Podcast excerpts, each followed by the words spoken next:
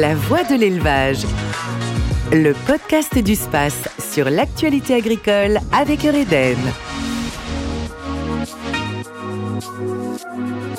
Bonjour et bienvenue dans la Voie de l'élevage. Le salon international de l'élevage, le SPACE, se déroulera du 13 au 15 septembre au parc des expos de Rennes. Et à cette occasion, comme chaque année, seront décernés les trophées InnovSpace, récompensant les meilleures innovations. Pour 2022, ce sont une trentaine de produits, équipements ou services qui ont retenu l'attention du jury parmi plus d'une centaine de dossiers. La plupart de ces innovations apportent une solution à deux enjeux majeurs, l'amélioration des conditions de travail via du matériel ou encore l'intelligence artificielle et le volet environnemental avec par exemple des matériaux biodégradables ou encore des solutions pour économiser l'énergie et réduire les émissions de gaz à effet de serre. Toutes les innovations sont à découvrir sur space.fr et visibles en septembre, bien sûr, au salon sur les stands des exposants lauréats. Et c'est dans ce contexte innovant que la Voix de l'élevage vous propose ce mois-ci un coup de projecteur sur la filière laitière. État des lieux, enjeux, grandes évolutions déjà opérationnelles et à venir dans ce secteur. Pour bien comprendre l'ensemble de ces aspects, nous accueillons Benoît Rouillet, responsable de projet en alimentation et nutrition des vaches laitières à l'Institut de l'élevage et animateur du groupe technique lait de Farm XP. Bonjour Benoît Rouillet. Bonjour. Bienvenue dans la voie de l'élevage. Merci beaucoup, avec plaisir. Alors l'innovation est au cœur du secteur de l'élevage. Quels enjeux ont stimulé la filière laitière pour continuer à innover? Ben, en fait, les, enjeux principaux qui ont permis ça sont de deux types. D'abord, la demande de la société, hein, qui a des, des, ambitions, des volontés, qui impose ou qui exige de la filière laitière des choses. Et puis, de l'autre côté, les éleveurs, qui ont aussi des aspirations en termes de travail, de pénibilité et, et également de temps libre. Donc les, le tout converge. Le tout converge, en tout cas, on fait tout pour trouver les solutions pour que les choses convergent. Alors quelles ont été les grandes phases finalement qui ont marqué l'évolution du travail justement et des équipements dans tous ces métiers?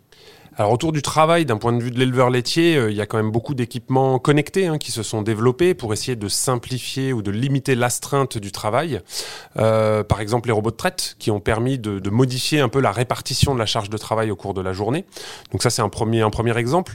Il peut y avoir aussi, par exemple, autour du pâturage, des clôtures virtuelles qui aujourd'hui utilisent une technologie GPS euh, avec des colliers connectés au niveau des animaux. C'est encore à l'état de recherche, mais en tout cas, c'est en train d'être développé, d'être étudié pour voir comment l'animal s'habitue clôture virtuelle, ça veut dire que ça délimite euh, l'enclos pour l'animal virtuellement. Exactement, il n'y a plus de piquet, plus de clôture. et donc, s'il franchit l'enclos Alors s'il franchit, il y a des précautions qui sont prises pour que l'animal puisse revenir dans de bonnes conditions. En fait, au sein d'un gros bloc de parcelles, il y a toujours les clôtures autour, mais à l'intérieur, on peut délimiter des zones qui sont accessibles chaque jour aux animaux grâce à un ordinateur, une tablette et des coordonnées GPS. Donc des innovations très en pointe dans, dans, dans ce secteur laitier. Tout à fait, et que ce soit en intérieur euh, dans le bâtiment ou au pâturage.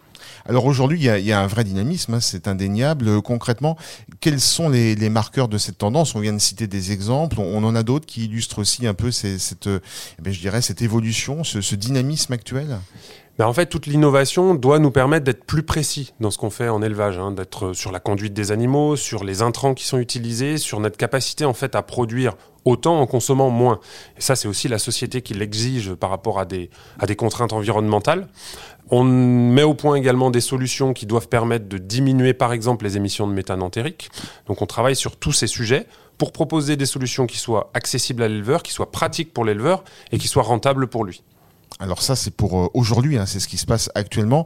Euh, C'était un peu ma question suivante, les grands enjeux de recherche euh, aujourd'hui pour accompagner la, filière dans sa quête bah, perpétuelle d'innovation et dans, son développement. Vous en voyez d'autres, des, des grands enjeux qui pourraient pointer le bout de leur nez prochainement? Oui, il va falloir qu'on améliore les choses à trois, à trois niveaux. À l'échelle de l'animal, en connaissant mieux la physiologie de l'animal autour de l'efficience alimentaire et de sa capacité en fait à transformer des ressources que l'homme ne sait pas valoriser en produits euh, laitiers et en viande. Donc ça, l'animal, c'est le premier niveau.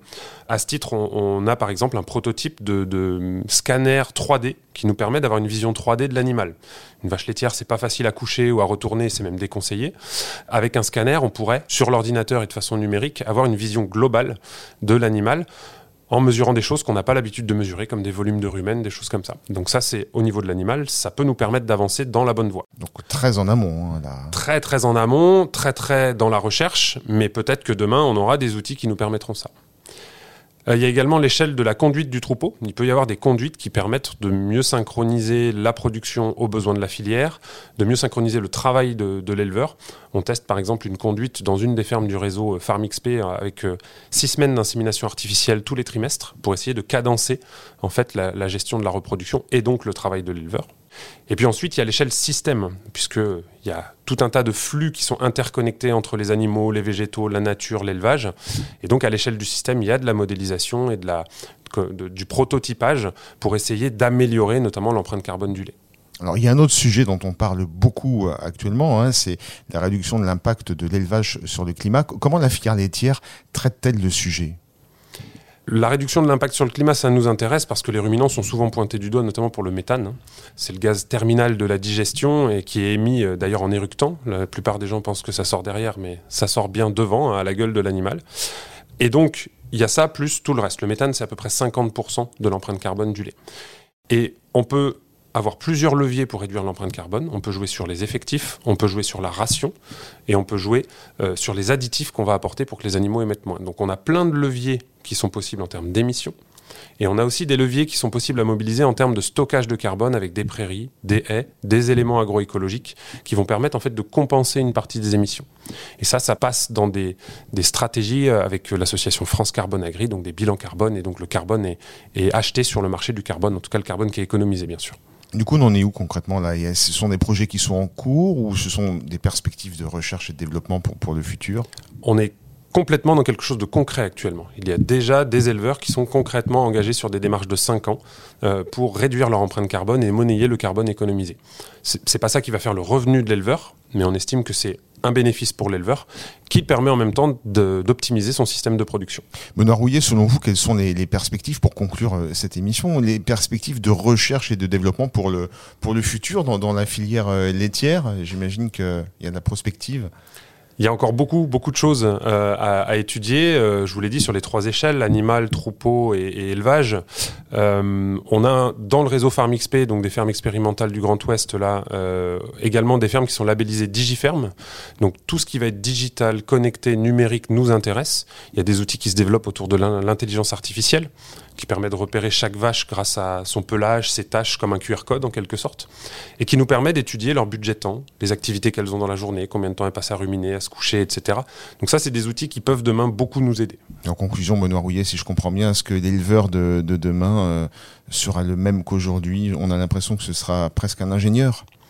Il l'est déjà. Il l'est déjà. Les éleveurs sont de plus en plus formés. C'est plus les éleveurs qu'on avait il y, a, 20, 30 ou 40 ans. Euh, et c'est certain que l'éleveur de demain sera également différent de celui qu'on connaît aujourd'hui et encore plus adepte euh, des innovations qu'on est en train de travailler. C'est un message positif pour les jeunes qui, hésiteraient à s'engager dans, cette voie. C'est passionnant. Absolument. Et ça ouvre beaucoup, beaucoup de perspectives sur ce métier euh, d'éleveur laitier. Merci beaucoup, Benoît Rouillet, d'être venu dans la voie de l'élevage. Merci à vous. Et on rappelle que vous êtes responsable de projet en alimentation et nutrition des vaches laitières de l'Institut de l'élevage et animateur du groupe technique Lait de Farm XP en Bretagne. À bientôt. À bientôt, au revoir. Retour maintenant sur quelques faits marquants de l'actualité. Enfin, une première baisse du prix des aliments volailles. C'est une nouvelle encourageante pour le secteur de l'élevage, car pour la première fois depuis un an, les indices publiés en juin par l'organisme Itavi montrent un recul du prix des aliments sur certaines espèces par rapport au mois précédent. Moins 0,3% sur le poulet standard, moins 0,5% sur la dinde et moins 0,7% sur la poule pondeuse. C'est la première fois depuis août 2021 que la tendance s'inverse. Les professionnels du secteur espèrent bien sûr qu'elle se confirme. Préserver la spéculation alimentaire à l'échelle mondiale, c'est l'objectif de Farm, la mission pour la résilience alimentaire et agricole. Farm est une initiative française portée par l'Europe avec l'idée de réunir des pays bien au-delà des frontières strictement européennes, ainsi que des organisations internationales. En quelque sorte, une coalition mondiale composée de trois axes majeurs, commerce et transparence, solidarité production durable. Cette mission a été pensée surtout pour les pays vulnérables qui subissent de plein fouet les conséquences de la crise russo-ukrainienne en leur assurant notamment fluidité et transparence dans les échanges de céréales, le tout à prix abordable. Autre volonté de cette mission, soutenir la production et les exportations agricoles ukrainiennes tout en développant des capacités de production agricole durable, en particulier en Afrique.